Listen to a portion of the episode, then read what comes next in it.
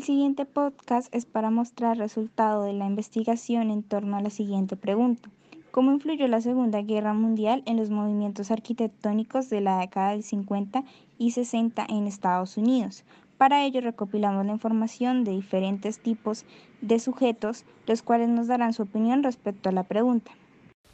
La primera opinión es de Camila Salgado, docente de Historia Moderna de la Pontificia Universidad Javeriana.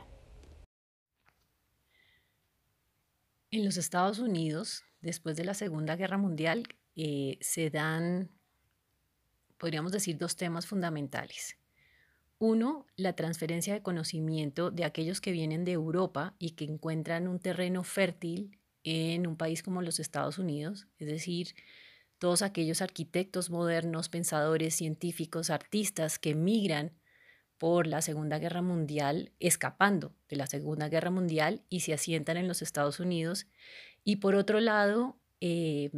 la búsqueda de este mismo país por construir un estado de bienestar, que de alguna forma se va a ver reforzado por el uso del automóvil, la televisión, es decir, eh, todo lo que tiene que ver con la construcción del ocio. Y esto de alguna forma pues se genera digamos que una nueva reflexión con relación a lo que significa la ciudad, la casa y el barrio.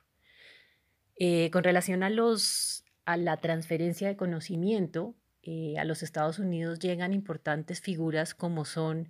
eh, Walter Gropius, que llega a ser decano de la Facultad de Arquitectura de la Universidad de Harvard, por lo tanto trae todo su conocimiento y experiencia sobre las ideas de la Bauhaus. Mies se asienta más en Chicago y empieza también a ser profesor eh, del Instituto Tecnológico de Illinois. Por lo tanto, digamos que la influencia de Mies, eh, que además trae no solo de su propia experiencia como arquitecto, sino también eh, esa experiencia de haber sido director de la Bauhaus, del final de la Bauhaus, y todas estas ideas también las va a desarrollar tanto como profesor, pero asimismo a partir de encontrar en Chicago pues ese terreno fértil para poder desarrollar todos los proyectos y todas, digamos, toda su investigación que había tenido en Europa, pero que de alguna forma se ve truncada por eh, la Segunda Guerra Mundial, mientras que los Estados Unidos abre las puertas completamente a todas estas ideas que provienen y estos avances eh, que provenían de eh, Europa. ¿Por dónde entran estas ideas? Más que todo entran por el norte, el noreste de los Estados Unidos. Es decir, se va, a ver principalmente en ciudades como Chicago, Nueva York, Boston, pues precisamente, o más específicamente Cambridge, con la influencia de Gropius a la cabeza de, de la Facultad de Arte de, que de Arquitectura, perdón, de Harvard, pero asimismo hay otra ciudad que va a ser muy importante y que recibe también a grandes arquitectos modernos que son Los Ángeles. Eh, no solo, digamos, en Harvard, en términos educativos, pues eh, no solo va a estar Gropius, sino después va a estar José, eh, José Luis Sert. Por lo tanto, digamos que va va a continuar, digamos que una segunda generación de arquitectos modernos que van a generar una transformación, lo que decía, no solo por su experiencia como arquitecto, sino también en la formación de nuevos arquitectos. ¿Qué sucede en términos de eh, esa construcción del bienestar, digamos esa sociedad del bienestar? Se da principalmente en la reflexión sobre la casa y el barrio, es decir, la casa moderna empieza a ser uno de los principales ejes de investigación, la idea de los grandes espacios, la vida alrededor, eh, del, de la televisión, podríamos decir, eh, esta idea de ese mundo ideal, eh, casi que ese sueño americano construido, no tanto definido por proyectos de vivienda colectiva, como tipo Sitlung, sino más que todo, digamos, se enfocan es en la ciudad jardín, donde es la casa abierta con jardín, los barrios digamos que más los suburbios en las afueras de las ciudades, pero que de alguna forma pues capturan todas estas ideas de estos nuevos arquitectos. Y otros de los que serán pues importantes, digamos, será Neutra, Schindler, es decir, eh, lo que les decía, pues algunos que se van a sentar más en el mundo americano de, eh, como Los Ángeles y todos sus alrededores y otros movimientos que serán como en las ciudades modernas que les decía, que te, en las ciudades modernas como Chicago, Nueva York y Boston.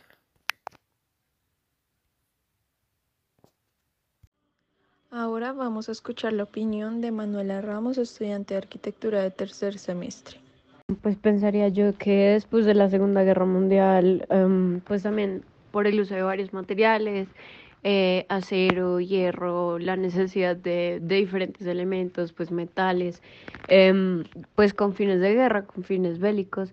eh, supongo yo que de alguna forma obligaron a quienes construían a inventarse nuevos sistemas constructivos, nuevos materiales, nuevos elementos que suplieran esa escasez de, no sé, acero, hierro, y que de alguna forma también se, se les permitiera como construir de una forma más simple, pues, o sea, si tenemos en cuenta que la época de posguerra, época de reconstrucción, pues significó también gran gasto. Em, asumo yo que en la arquitectura eso se reflejó como a las, mm, no sé, estructuras preconstruidas y al uso de hormigón,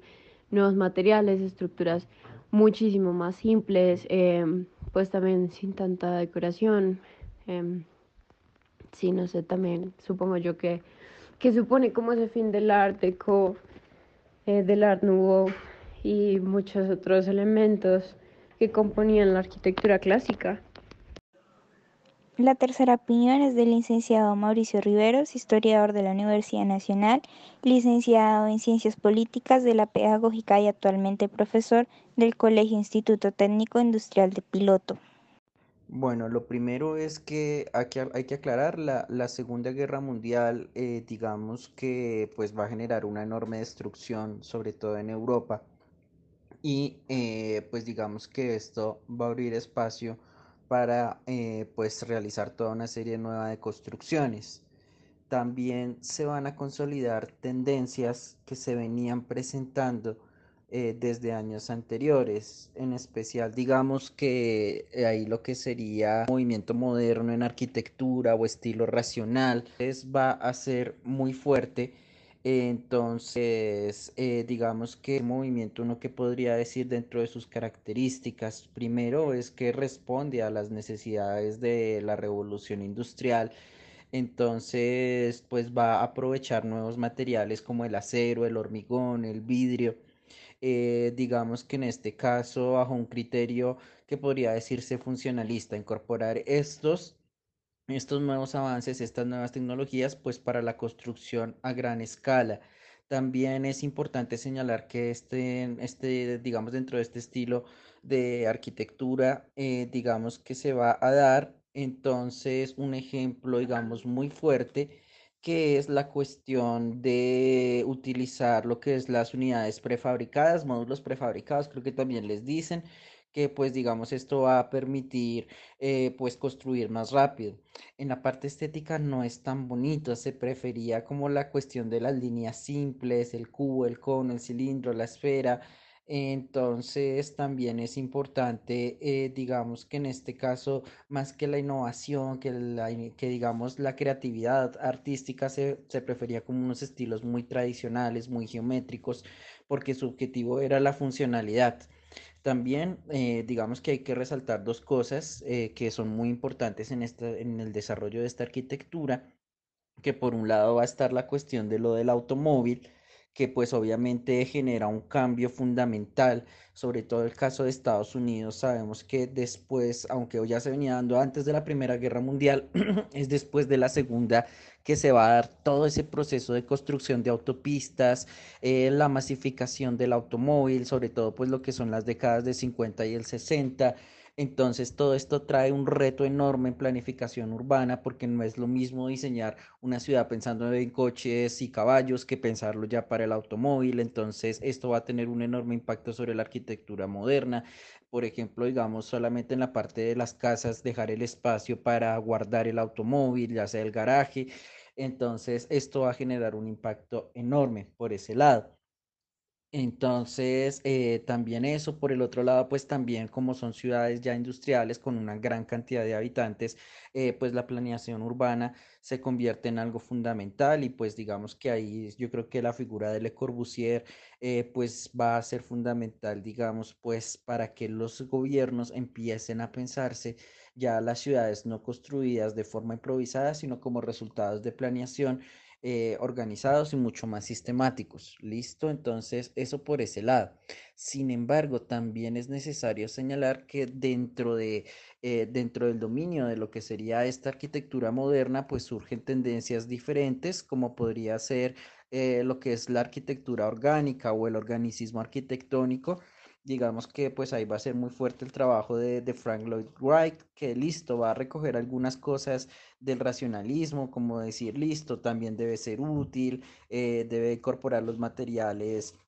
de los que ya veníamos hablando, pero también va a tener entonces, eh, digamos, una conciencia de preocupación por la vida del hombre. Entonces, en este caso también, como tener en cuenta la disposición de los ambientes, algunos elementos más arquitectónicos, más humanos y también una mayor conciencia sobre los espacios internos.